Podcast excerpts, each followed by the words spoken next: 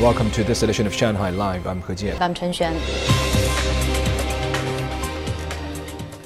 The People's Liberation Army's Eastern Theater Command successfully completed various tasks around Taiwan Island after days of unprecedented military operations.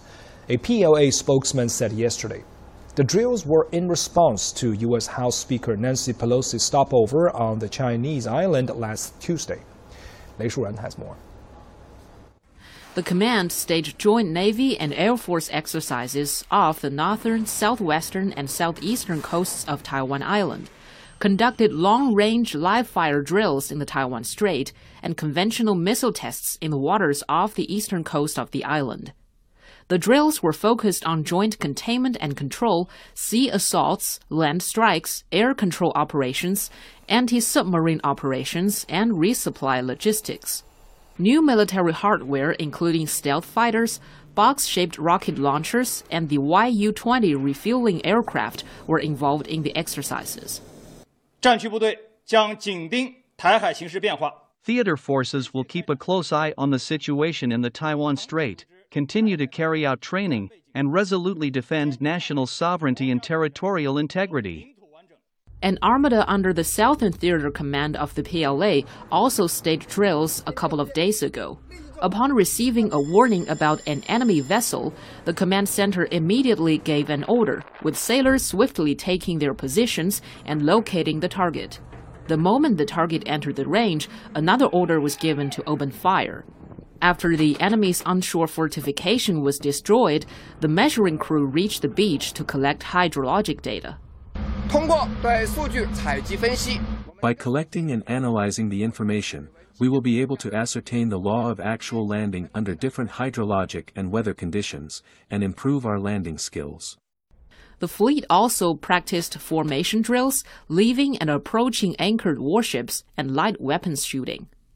Lei Shuran, Shanghai Live. Meituan Bike announced its three shared bike passes will cost 40 to 50% more starting today, which means users will pay 4.5 yuan for one hour. The company said it was due to rising maintenance costs. Zhang Yue finds out how people responded to the price hike. A seven-day Meituan bike pass now costs 15 yuan instead of 10 yuan. A one-month pass jumped in price from 25 to 35 yuan and a 90-day subscription costs 90 yuan, up from 60 yuan. A single one-hour ride now costs 4.5 yuan, as the company charges 1.5 yuan for the first 15 minutes and 1 yuan every additional 15 minutes. One person said it's not worthwhile to spend 420 yuan per year on shared bikes. I will definitely choose another shared bike if the price of a monthly pass continues to rise. I would rather purchase my own bicycle. Others don't seem to care too much about the markup, as shared bikes are a convenient way to get around and provide an alternative to cabs and walking. Walking is horrible in this heat, so I'd rather ride a bike. The price is a bit high, but everyone can do his or her own math. I can still accept the price based on average costs. Other shared bike brands like Ant Group backed Hello Bike and Qingju Bike, which is operated by Didi Chuxing, have also raised prices of their passes from free to 4.5 yuan to 6.5 yuan per hour. One analyst said the business model of using a shared bike for free or at a cheap price is not sustainable. The price hike of shared bikes is reasonable as companies are not able to survive on financing.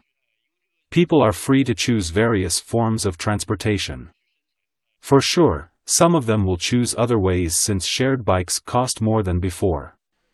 Mobike, which was acquired by Meituan, reported a loss of nearly 5 billion yuan from 2018 to 2020.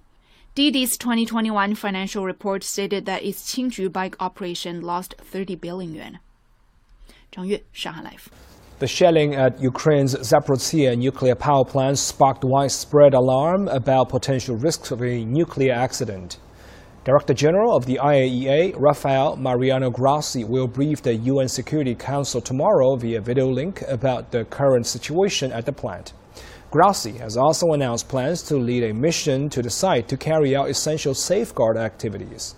So far, no damage to the reactors was reported, and radiation measurements have continued to be at normal levels at the site.